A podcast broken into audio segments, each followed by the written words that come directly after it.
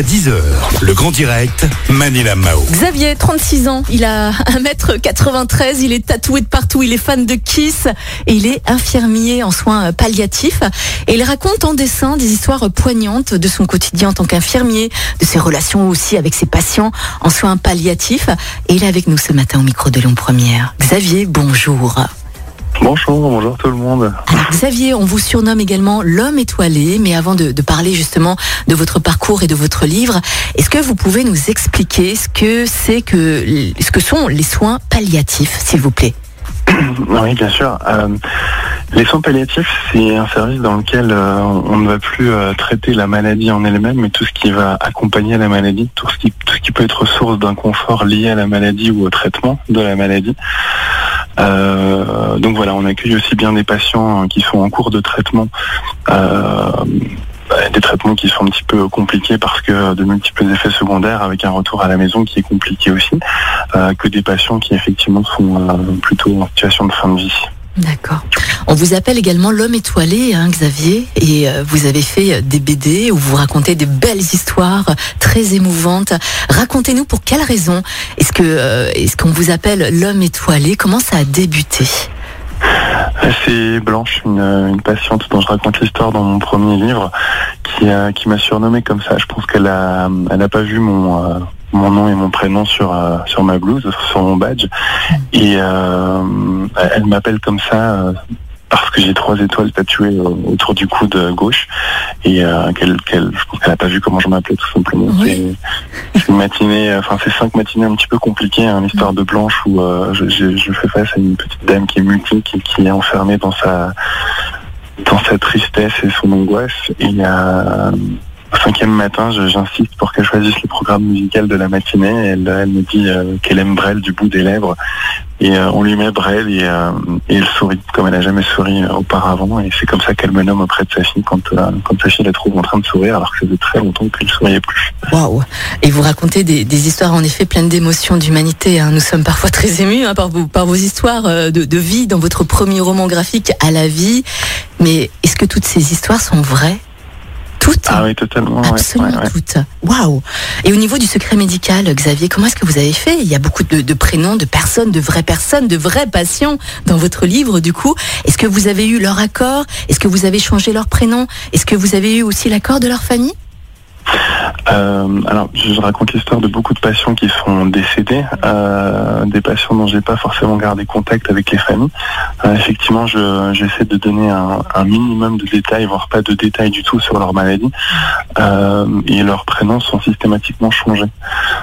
J'essaie de, de leur donner des prénoms qui a du sens pour moi ou qui, qui racontent une partie de notre histoire, on va dire. Mais donc voilà, ouais. Après, j'essaye aussi de, de toujours rester dans la bienveillance. Je- Oui. je- J'ai à cœur de ne vraiment pas nuire euh, aux personnes que, euh, dont je raconte les histoires et dont je raconte nos rencontres. Euh, mais oui, le, le, le respect du secret euh, professionnel passe vraiment par le changement d'identité et, euh, un minimum d'informations à à caractère médical. Bien sûr. Alors, vous avez décidé euh, de faire votre ouvrage, de créer votre ouvrage hein, sous forme de BD. Pour quelle raison? Et puis, euh, ce qui est marrant aussi, c'est que vos dessins sont en noir et blanc avec quelques petites touches de couleur, de rouge, de bleu, de noir. Pour quelle raison? Alors la raison, elle est un peu, un peu toute bête, c'est que j'ai un problème d'acuité visuelle. Je perçois mal certaines nuances de couleurs, et donc le, le- le travail des couleurs, c'est un- un- une vraie torture pour moi. J'ai- J'aimerais mettre plus de couleurs, mais j'y arrive pas. Euh, et c'est un petit problème qui me joue des tours au quotidien parce que je suis capable d'aller acheter une chemise que je vois bleue et qui en fait est violette ou, euh, ou rose. Et, euh, et donc voilà pourquoi en fait je, je travaille un minimum avec les couleurs. Euh, après, j'essaye aussi d'épurer au maximum mon dessin parce que euh, ce qui est, euh, je pense, le plus important dans les histoires que je raconte, c'est euh, c'est le travail sur les émotions, euh, le travail sur les visages. C'est pour ça aussi que je mets très peu de décors. J'essaie de vraiment tout axer sur, euh, sur les émotions, sur les visages des patients et, et sur mon visage en l'occurrence. Euh, voilà, c'est pour ça que j'essaie de simplifier au maximum. ouais. Est-ce que la conception de ces ouvrages, de ces BD, de ces dessins est une sorte d'exutoire pour vous, Xavier? Je sais pas si on peut qualifier ça d'exutoire, mais en tout cas, ça me fait du bien. Euh, ça me fait du bien, ça me fait plaisir. C'est aussi une manière de figer des, des- des souvenirs qui comptent pour moi, qui, euh, qui ont forgé le professionnel que je suis devenu et, l'homme aussi que, que je, je suis devenu. Et donc voilà, c'est une manière de rendre hommage à des personnes qui ont compté pour moi, même si c'était sur un laps de temps parfois très court. Et oui, ouais, peut-être un exutoire, parfois même une catharsis, parce que je raconte aussi des, souvenirs qui ont été parfois assez euh, douloureux pour moi. Euh, donc c'est ma manière ouais, de... comment dire de, de, faire quelque chose de constructif de, ces moments pas toujours évidents à vivre en tant que soignant. Vous êtes également euh, le papa de Louise qui a 17 mois. Est-ce que ces livres sont également destinés aux enfants ou pas? Mais je suis pas le meilleur euh, juge pour, euh, pour en parler, mais je, reçois énormément de messages de, personnes qui l'ont fait lire à leurs enfants et qui, me remercient parce qu'elles trouvent que ça, ça les a aidés à amorcer une conversation autour de la fin de vie, autour de la mort. Mm. Et euh, j'avoue que moi, la première fois que j'ai été face à ce genre de témoignage, je, je, flippais un peu parce que je me demandais si vraiment mes histoires étaient destinées à un jeune public. Et a priori, oui. Donc, euh, j'en suis plutôt enchanté en fait. Bah D'autant que euh, tout récemment, j'ai été désigné parrain d'un projet à de la SFAP qui me tient particulièrement à et qui, euh, qui consiste en l'inauguration d'une plateforme sur Internet euh, pour accompagner. Alors ça s'adresse aussi bien aux parents qu'aux professeurs euh, d'école et au personnel de santé pour accompagner les enfants dans leur deuil. Et, voilà, c'est un outil qui a été développé par plus de 80 spécialistes, une plateforme hyper riche et si je me permets de faire un peu de pub, ça s'appelle l'asile la mort on en parle.fr et, euh, et, voilà, c'est un outil formidable justement pour accompagner euh, nos enfants dans leur deuil. Oui. Alors Xavier, alias l'homme étoilé, vous avez également sorti tout récemment votre deuxième ouvrage qui s'appelle Je serai là. De quoi parle-t-il? Le, fil conducteur de Je serai là, c'est vraiment euh, le, chemin en fait que j'ai, qui, m'a mené petit à petit vers les soins palliatifs. Euh, un service euh, je n'aurais pas cru m'épanouir parce que comme 90% euh, des gens, je, l'imaginais comme un espèce de sinistre mouroir. Et je me suis laissé agréablement surprendre en fait par toute l'humanité, la bienveillance et, et la lumière qui, qui règne au quotidien. Et donc voilà, c'est toutes, toutes ces rencontres et ces, ces événements de ma vie personnelle qui m'ont petit à petit orienté vers ce chemin-là. Oui, bien sûr. Nous traversons une période très difficile hein, en ce moment, hein, suite au Covid. Je vous apprends rien.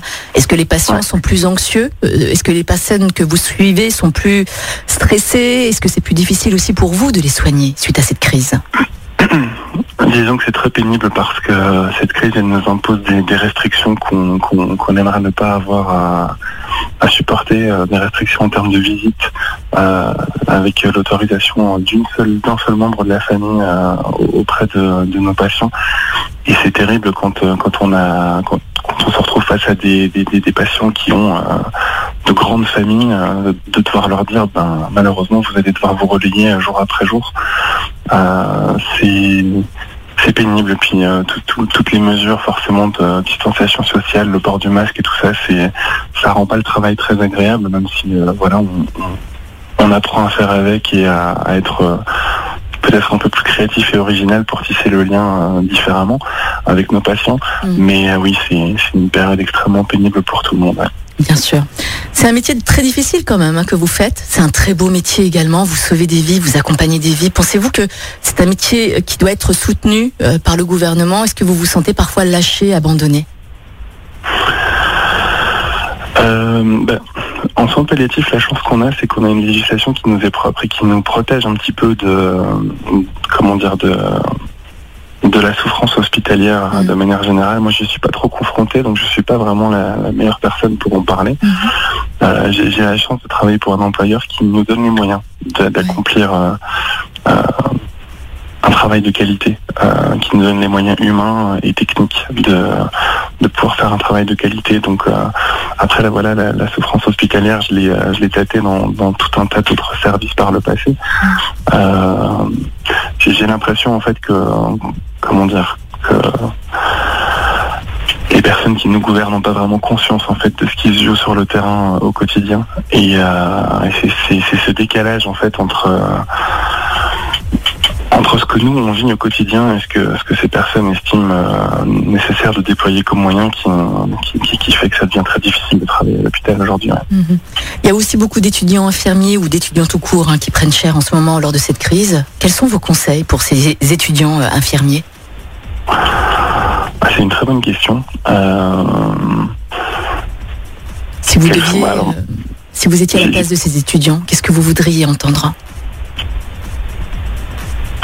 Je pense qu'il y a énormément de leçons à tirer de tout ça. Je pense qu'il y a énormément d'apprentissage euh, à, en tirer. Euh, je pense que le, métier d'infirmier, c'est un métier de défi.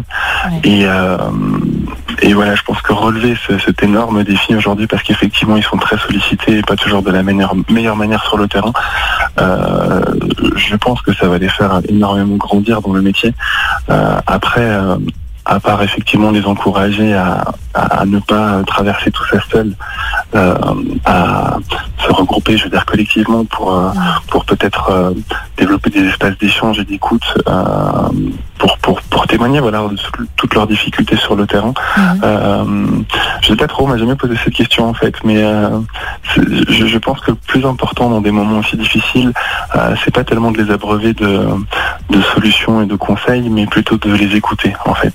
Mhm. Ce que peut-être peu de personnes font. Ouais.